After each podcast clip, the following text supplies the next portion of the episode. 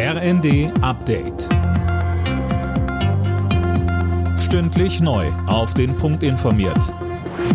Ich bin Fabian Hoffmann. Guten Tag. Bahnkunden brauchen wieder starke Nerven. Die Lokführergewerkschaft GDL hat einen Megastreik angekündigt. Der soll in der Nacht zum Mittwoch beginnen und bis Montag kommender Woche gehen. Die GDL will so den Druck im Tarifstreit mit der Deutschen Bahn erhöhen.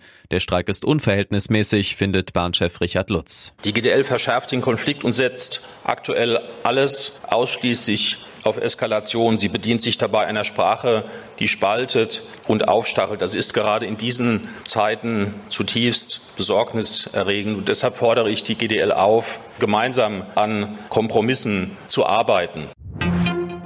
Nach einer kurzen Atempause wird es wieder ungemütlich in Deutschland. Sturmtief Iris bringt heute teils heftige Orkanböen mit sich. Im Harz wurden schon Böen mit knapp 170 kmh gemessen. Durch das Tauwetter könnte sich auch die Hochwasserlage beispielsweise in Sachsen-Anhalt wieder verschärfen.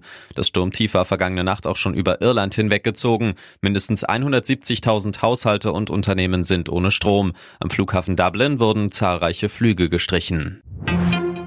Die Massenproteste gegen Rechtsextremismus und die AfD reißen nicht ab. Hunderttausende sind am Wochenende auf die Straße gegangen. Große Demos gab es etwa in Berlin, Köln und Leipzig. In München wurde die Kundgebung wegen zu vielen Teilnehmenden abgebrochen. Auch für heute sind wieder Proteste geplant.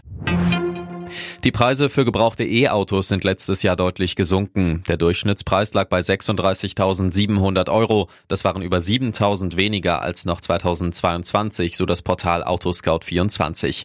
Gebrauchte Verbrenner sind allerdings nach wie vor günstiger. In Brandenburg sind gerade Schatzsucher unterwegs. Sie suchen nach Trümmern des kleinen Asteroids, der am Wochenende am Himmel in der Nähe von Berlin verglüht ist. In den sozialen Medien kursieren zahlreiche Videos von dem Ereignis. Alle Nachrichten auf rnd.de